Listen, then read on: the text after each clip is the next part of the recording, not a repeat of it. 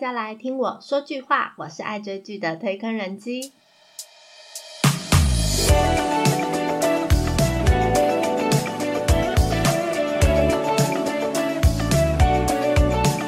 以前大家都说身高不是距离，体重不是压力，如果相爱，什么都没有问题。但现在社会呢又更开放了，不止爱没有国界，也没有性别之分了。不过当然我知道啊，排斥的人还是很讨厌。那这些人呢就不在今天的介绍内容范围喽，拜拜。前年呢，台湾电影《刻在你心底的名字》啊，也是造成台湾一股同志热的话题。那我觉得台湾其实在这方面蛮开放的，我也蛮开心的。虽然没有到什么一定要很鼓励，但是我其实很支持，呃，自己的内心可以勇敢的表达出来。那在亚洲的日本、泰国等地啊，其实很早就开始这种同志题材的影视作品。最近呢，韩国的电视剧也终于跟上这个风潮了。之前其实韩国只有电影部分，那电视剧比较少拍这种类型。那毕竟，因为他们的观念啊，比他们的科技发展还要老旧，所以在他们的社会当中啊，同志话题是非常禁忌的。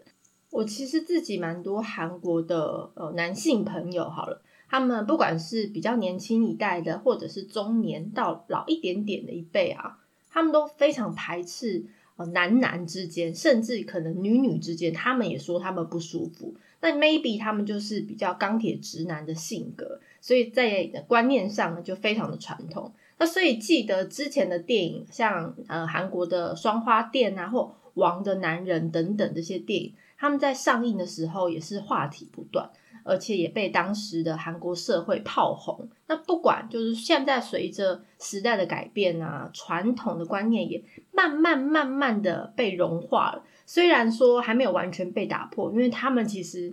呃，有一半以上的观念，不管是男生女生哦，他们都还蛮排斥同性恋这个话题。好，那于是呢，BL 剧其实最近在韩国的市场也默默的打开了。啊，我真的是非常的感动。那先说一下，虽然我之前已经讲过了，什么是 BL 剧呢？就是简单来说，就是 Boys Love 的缩写。那顾名思义，就是男男恋月 boy 嘛。那韩国的 BL 剧其实算是在这一两年才开始的，比其他的国家算是晚了一点点。我也觉得比台湾还要再晚一点，但是没有关系，因为以韩国的实力，唉，他们发展起来一下子咻就飞上去了。果然，我今天就是要介绍一部人气已经登顶，而且讨论度爆表。他以黑马之姿，在知名的电影网站 IMDB 获得二零二二年韩剧评分中空降冠军的 BL 韩剧《语义错误》。大家千万不要以为只有腐女才会喜欢看 BL 剧，No No No No No！相信我，你们看完这一部戏绝对会入坑，因为超级心动的。当然，除非呢，你就是。钢铁直人啦，不管是男生女生，你本身就非常排斥，那我就没有那么推荐你看这一部，因为 maybe 你看一看，你自己心情就会不好。好，语义错误呢，它这一部是韩国 Watch Out 平台从二零二二年今年的二月十六号到三月十号播出的网络连续剧，故事其实是改编自二零一八年在韩国 Ready Book 连载的同名网络小说，它的作者叫仇苏里。那他小说呢？其实，在二零一八年就获得网络商店 Ready Books 的 BL 小说大奖，在两千二零年的时候又获得 AND Award 数位内容部门优胜。那后来又改编成同名的网络漫画，又改编成动画，还有广播剧。这部小说语义错误在韩国的 BL 人气真的是非常非常高。那这部剧呢，也是韩国第一部由大型的串流影音平台投资的网络连续剧。因为其实啊，之前拍出来的 BL 剧都为了压低成本，所以他们可能连收音的设备都没有，他们可能就是直接就在拍摄用摄影机去收音的。所以其实呃，片子看起来很像用手机拍啦，或用相机拍的那种质感。毕竟呢，如果你要另外收音的话，你要请收音师，还要一些收音的设备，所以就增加很多成本。但是这部剧确实它的制作相当的细致，也看得出来 Watch Out 的平台呢，你花的钱是花对地方。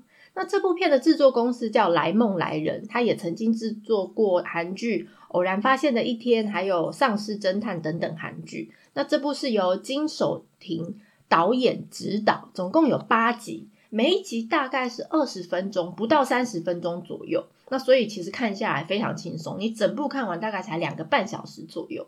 那语义错误呢？它从开播之后呢，就在韩国连续。霸榜四周，它 IMDB 还拿下九点四分，非常的高诶那每一周呢都登上话题的热搜，所以它高人气也横扫了台湾啦、日本啦、韩国、东南亚等地。它最后一集就是第八集，甚至在台湾热搜的就谷歌热搜关键字第一名，非常厉害。它剧情其实就简简单讲，就是一个呃脑袋很像机器人的理工男叫邱尚宇。他遇到一个放荡不羁的艺术设计男，叫张载英。那没想到，因为尚宇的一个搭便车发言呢，导致载英呢被延毕了。那载英呢，为了要报复尚宇，就每天去缠着尚宇。没想到两个人就这样意外的擦出了火花，从互相讨厌到慢慢的心动，那算是一段浪漫的校园罗曼史。这部剧呢，其实已经被夸为 BL 剧的颜值天花板。虽然这个说法听起来很浮夸，大家都说啊什么什么天花板，但我以我自己的人格保证，真的不夸张，他真的是高颜值，让我这位中年大神都着迷了。我是一口气追完了八集，而且目前为止我看完了整整三遍，我还要继续看。为什么？因为呃，听说已经有人看了五六遍，我觉得我不能输他们，哈哈。介绍一下这部戏的两个主要演员。首先，绝对可以说是这部戏爆红的主要原因，就是饰演天才学长张载英的朴熙涵这位演员。他也因为这部戏，现在人气旺旺旺旺旺到个不行呐！啊，他身材真的非常非常高挑，他有一八九。虽然很多新闻稿是说他一九三，不过我其实直接去看他最近的直播，他自己也有说他就是一八九。那不管怎么样啊，我都觉得很高了。他是二零一六年男团 K N K Kanaken 成员出道了，但是他在二零二一年，就去年的九月多就自己退团了。那朴熙涵他出道的过程呢，真的是说一波三折。他 K N K 出道之前其实是 Big Hit 防弹少年团前期的练习生之一，可惜呢，他出道没有成功。后来辗转呢，就经过一些甄选，他进入了 JYP，最后呢，还是来到了 YNB 娱乐公司，才以 KNK 出道。唉，可惜天不从人愿，后来 YNB 经营不善，所以面临了倒闭。那 K N K 这个团体就跟 Y N B 呃解除解解除合约了，所以中间呢，他们有一段时间是完全没有经纪公司去帮忙 support 他，但是这几个团员还是很努力的在自己做宣传。那后来还是有签到呃一个娱乐公司，但是他自己呢，其实在呃二零二一年就选择退出这个团体。那语义错误呢，其实不是朴熙涵第一部电视剧。他之前也出演过《仅七日的浪漫》第二季，还有《二十世纪少男少女》等等。只是呢，因为都不是主角的他，所以也没有受到太大的关注。就这样呢，他在音乐上啦、偶像团体里面啦、戏剧上都没有很突破性的发展，所以他开始对自己的人生啊，还有未来有所茫然，所以自己陷入了低潮期。所以他从退出 K N K 之后，本来是打算当完兵就当个平凡的人这样。那朴熙涵呢？其实这部戏呢的团体其实邀请他四次才答应接演哦，因为导演说这个角色非他不可。那其实为什么他在第一次没有马上答应接拍？是因为他当初退出 K N K 之后呢，呃，本来就想直接退出演艺圈嘛，因为刚刚有说他就想要当个平凡人，而且加上呢，在跟他接洽的时候就说，呃，开拍日期其实非常非常接近。他也怕自己没有做好准备，但是呢，剧组一直不断的邀请他，所以他决定再尝试一次。我其实有听这个导演后来受访的一个呃过程，其实导演在之前第一次跟他做试镜的时候啊，觉得他不错，但是呢，朴熙涵拒绝了嘛。那中间，那他当然导演觉得拒绝，那也没有办法。那中间他也面试过。非常非常多要要演载英这个角色的人，但是还是觉得不适合，所以内心一直觉得，哎呀，载英就是西韩要来演呐，所以就一直请他的制作团队啊去跟载呃，继续跟西韩去做一个接洽。不过啊，其实西韩在呃开拍之前已经收到兵单了，那又差一点点，因为要准备要当兵，所以可能就没有办法出演。那还好他撑过去了。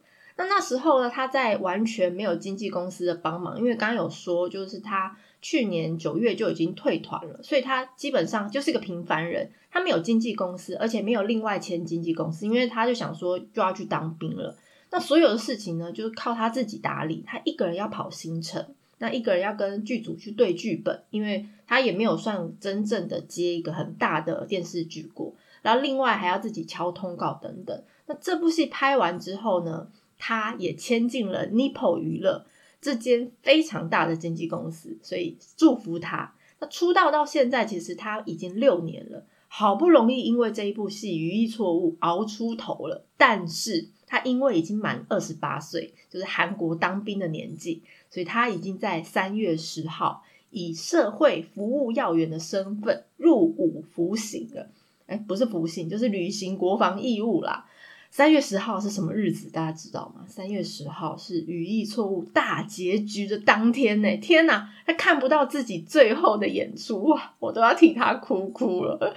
不过呢，以韩国的当兵呃期限来讲，他预计是二零二三年的年底就可以退伍了。希望他赶快回来，我现在非常非常的喜欢他。另外一个不可缺少的角色就是。饰演钢铁理工男的邱尚宇的演员朴宰灿，他其实也是男团 Donkeys 出身的。那因为他其实身高没有西韩这么高，他大概一七七，也不矮啦。但是跟西韩比起来呢，就大概差了十二公分。不过这十二公分呢，在荧幕上看起来非常的萌。他们两个人就是充满了粉红泡泡，尤其呀，在剧里面呢，因为就是要相爱的感觉，因为相恋的感觉啦。就是有摸头杀这种场面，看起来非常的心动。我在看的时候，我就差点看不到两个人，为什么呢？因为我只看到荧幕满满的粉红泡泡。那其实载灿，呃，因为他的男团 Donkeys 其实已经很忙了，但是他还是想要挑战自己，所以他算是不顾经纪公司的反对，接下了这部戏。那他从偶像啊跨界到演员。唉，有不错的成绩，我真的是恭喜他。那载灿其实，在团体里面呢，他是担任 rapper，还有门面担当，就是长得很帅。但是他的唱功不输给主唱等级了。他之前有曾经上过《蒙面歌王》这个韩国综艺节目的舞台，展现他的歌唱实力。而且那时候呢，他刚好也有跟朴熙涵第一次的荧幕接触，就是一个是来宾，一个是呃表演者。那朴宰灿？其实他是算是很多才多艺的偶像，因为 Donkeys 有很多歌都是他创作的，虽然不是主打歌了，但是我也觉得哇，他这个小朋友真的是很厉害。他其实是一个非常努力型的艺人，因为连西韩都在直播的采访里面都这样说，而且他也说他在宰灿身上呢学到非常多的东西。当然呢，现在因为宰灿他爆红了，所以两年前 Donkeys 的一些单曲都现在都逆袭回了音源的排行榜上。那我个人之前我没有关注过这个团体，但是现在也因为宰灿的关系，我去听他们的歌，哇，真的蛮好听的。那 Donkeys 他四月就要回归了，所以非常期待他们这个团队呢，在做一个成员调整后的再出发。他刚刚有说，宰灿虽然他是 rapper。但是他歌唱实力也不错，他其实常常在个人的直播啊，或者是 Vlog 影片里面独唱。先来听听他两年前上《蒙面歌王》时候唱的歌，很好听。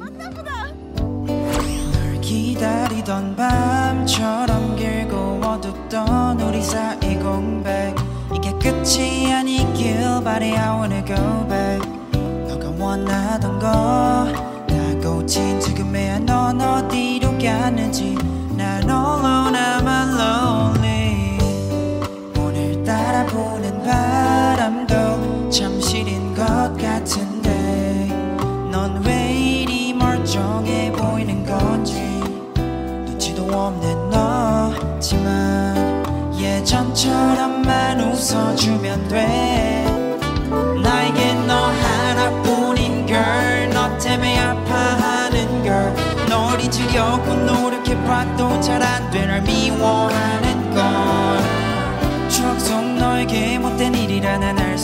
없어.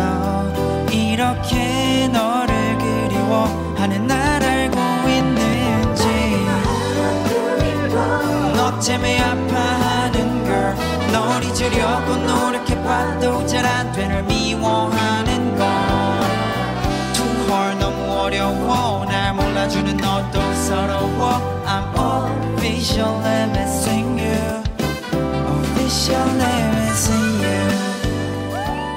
张很好听吧？我觉得以一个偶像偶像团体然后又是 rapper 的位置的人他唱这样子唱是真的还是不错的对不对？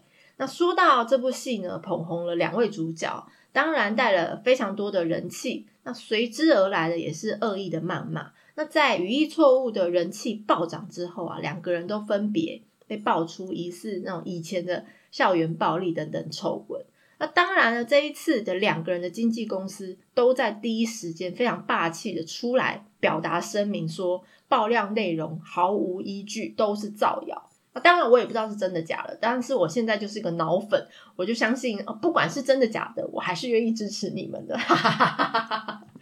好啦，或许真的就是有人见不得别人好嘛，就很多键盘侠，就网络的乡民都会在网络上啊不负责的乱写，这样真的会造成很多伤害的，好吗？OK，接下来简单介绍一下这部电视剧的剧情。那因为他刚刚有说他是翻翻拍呃韩国很有名的同名小说，但是呢，因为只有八集，所以呢，它算是呃把中间一些比较经典的画面、经典的剧情拿出来拍成这一部戏。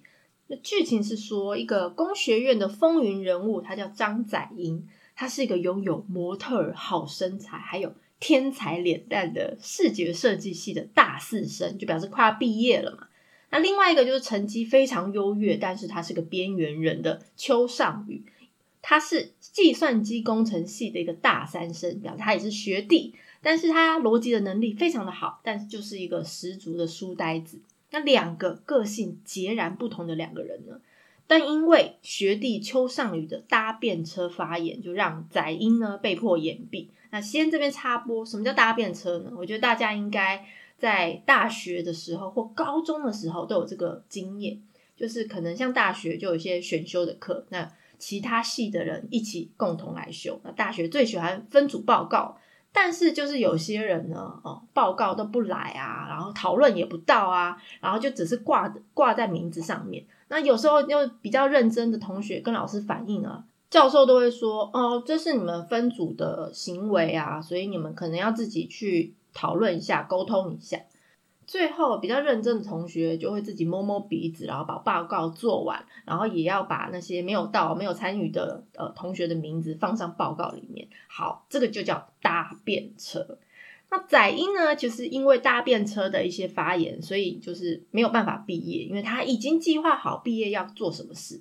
于是他就很北宋，然后他就为了报复这个学弟尚宇，就天天要纠缠着他。但两个人又阴错阳差的一起要制作一个游戏，就这样彼此进入了对方的生活，而且莫名其妙的擦出爱的火花，咻，两个人就从讨厌对方到慢慢的动心，开启一段校园清新的恋爱剧。好，虽然这个剧情是改编人气的作品。但是呢，两个男主角朴熙涵还有朴宰灿，他们表现真的很好，所以让非常的多的网友都表示，剧集就是韩剧的呃内容比小说漫画更好看。那即使这个剧情就是蛮老梗的啦，但是他们两个颜值破表，就是导演非常完美的选角的优势下，让这么再也普通不过的爱情故事，直接正中我们这些呃姐姐、妹妹、婆婆、妈妈的内心。每次在看的时候，心跳都会扑通扑通通一直加速，然后默默的就是开始姨母笑，这些都是正常现象，我相信大家都一样，所以请大家不要担心，这都是正常的。那他们两个超萌的身高差，真的算是两个人在剧里面的一个魅力。不管他们两个深情对望，或者是用男女通杀的杀摸头杀这个大绝招，反正他们两个就是在戏里面暧昧指数满点啊！而且连接吻啊的戏都会告诉对方说，一分钟之后我要亲你了。哇，这要当事人该躲好还是不躲好呢？哇，我连我自己啊，我都是觉得扑上去都来不及了，还要我躲什么？哎，总之这部戏我真的看边看边觉得小鹿乱撞，而且到目前为止完结已经两快要两周了。那每一个非常经典的画面，我都还在脑海里面浮现，而且到现在网络上的讨论度还是非常的高。那我不得不说，这大概就是 BL 剧的后劲啊，真的超强的。那语义错误人气很红，到现在呃这么长的时间了，那蛮多粉丝都在敲碗说希望看第二季。那其实导演他自己也有透露要开拍第二季的意愿。但是呢，我们的超帅气仔英学长目前已经在报效国家当中，所以看来呢，真的要拍的话，就一定要等两年之后了吧？唉，我们现在只能好好的等待仔英学长回来了。以上就是最近话题夯到我不得不追，但是追了以后就直接入坑的语义错误的介绍，不知道大家看了没？如果你没有看的话，我自己觉得真的有点后悔，所以我非常非常的推荐大家可以看看这部剧，只要你不排斥这个题材的话。接下来也要介绍大家几部人气呃不输给《羽翼》这部片的 BL 韩剧。那当然，我本来是打算呃只是想要整理一下网络上的资料，然后但是呢，因为入坑了以后，所以我其实把我下面就是要介绍给大家这几部 BL 剧，我通通看过一遍了。我觉得个人觉得也蛮好看的，所以推荐给大家，有机会也不妨追一波。首先，算是韩国史上第一部 BL 韩剧，叫《在你视线停留的地方》。这部是两千二零年五月二十二号开播的。那它总共有八集，每一集大概只有十分钟左右。它是由曾经参加过选秀节目 Produce 一零一的韩基灿，还有演员张艺秀主演。那它算是一个呃保镖加富二代少爷的设定的一个话题，当初也掀起了一阵讨论。因为刚刚有说到这一部就是算第一部的呃 BL 韩剧。那这部戏其实还应邀参加过第二十四届富川国际奇幻电影节，而且后来导演呢其实有剪接一版，就是跟韩剧版本有些些不同的电影版上映。这部剧情是在讲述一个。富家少爷和另外一个他们从小一起长大的保镖好友之间的主仆恋。那因为他们两个就是从小一起青梅竹马到现在到高中，但是呢，后来因为有一个女生的转学生出现了以后，他们两个人之间的关系就开始慢慢产生一些变化。他们就开始正视自己对于对方的感情感觉到底是什么。那虽然这个情节也是有些老梗啊，不过我觉得男男的互动哦，我更比一些男女的互动更甜。当初呢，因为这部剧的成功，所以开始带动了后来其他公司对于 BL 剧的投入。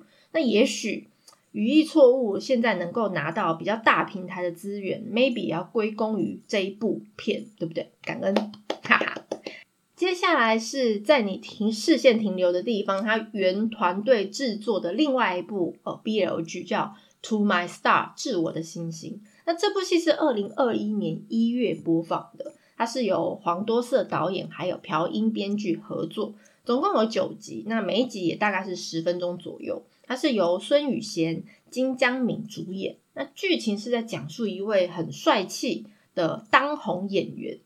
他就像天上的星星一般，非常闪耀。不过某一天呢，他自己因为一个暴力的事件，所以为了躲避记者，意外的跟一个暖男厨师开始同居的生活，展开一段脱离常轨又不想要脱轨的两个男子之间的咸甜爱情故事。那这两个男主角其实都是演员出身的，也演过蛮多经典的作品里面的配角。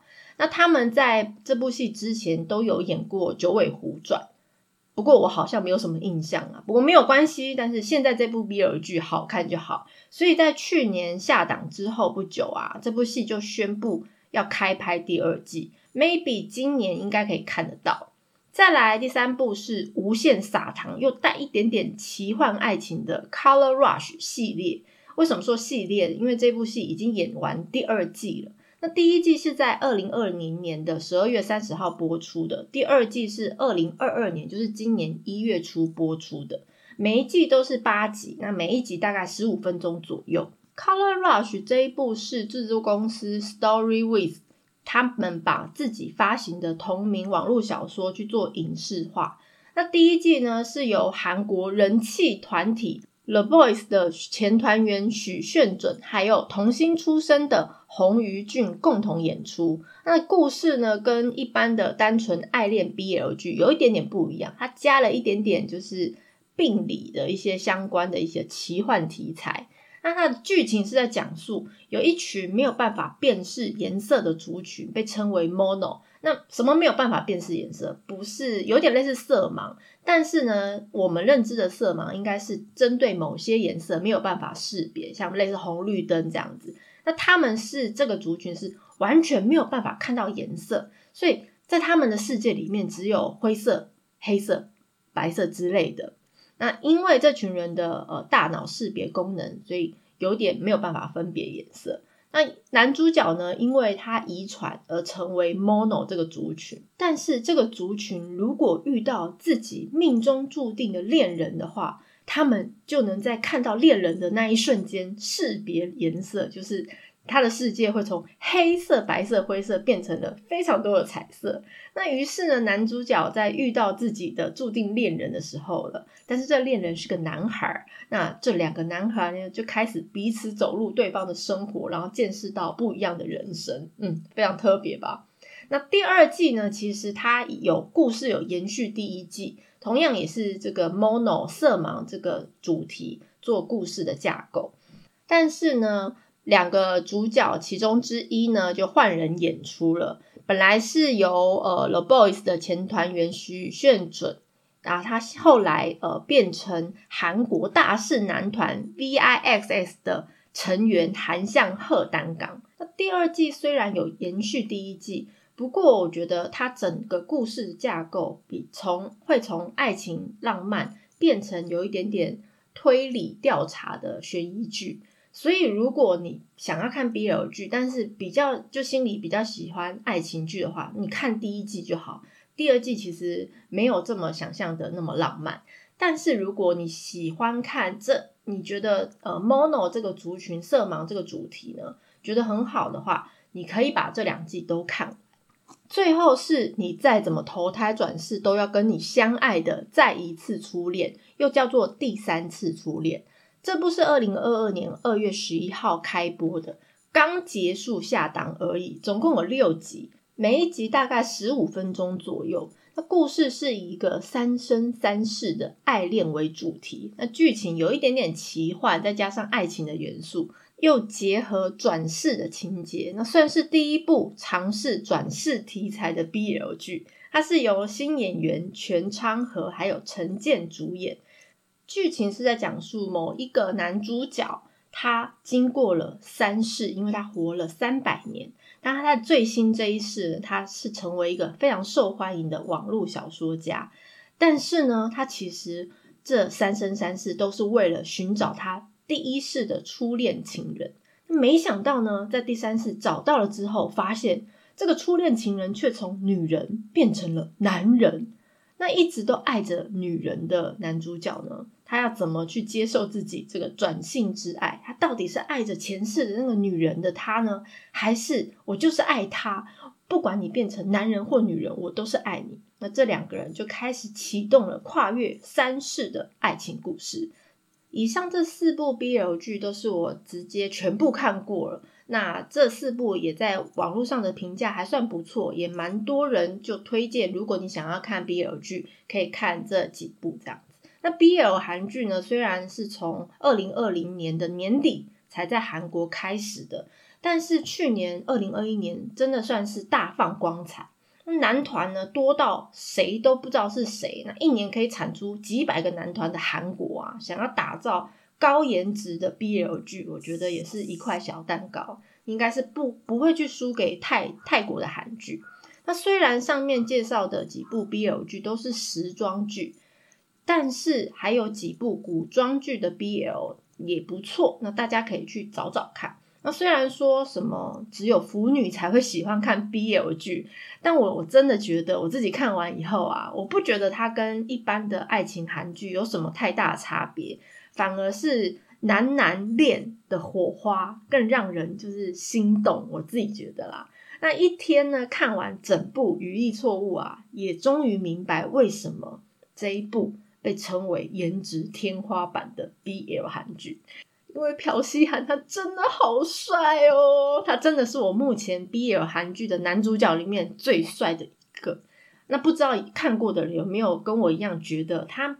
某些角度有点点像绯人客，就是我的室友是九尾狐那一个里面的那个学长，还有李宰旭。那我个人是觉得真的蛮像的。那另外呢，朴宰灿呢，他也有一些角度，我个人觉得很像李准基。那我现在默默的爱上帅气的朴熙涵了啊！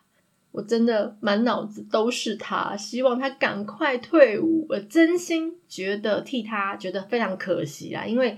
真的以他现在的人气啊，他要马上接到大型电视台的剧本，绝对没有问题，而且说不定还可以接到男主角的剧本。唉，准备要走花路的他，这时候居然被抓去当兵！Oh my god，天不从人愿呐！如果大家对于介绍内容有什么想法，或想要了解哪一部韩剧，都欢迎大家来告诉我。喜欢内容的朋友，恳请大家关注订阅哦。然后再一次最后的呼吁大家，这部戏真的很好看啊，大家一定要去看哦。今天的片尾曲是《语义错误》OST 第二集里面由 Cording 演唱的《Can You Stay》在你梦里。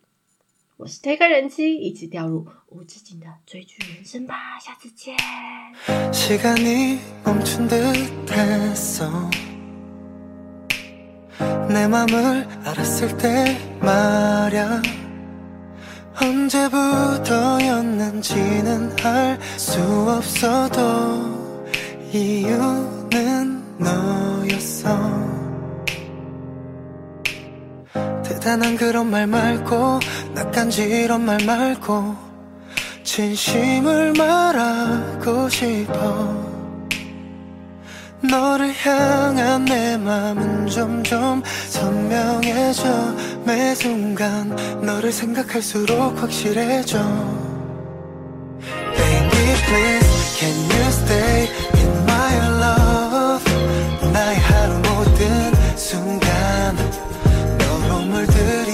sais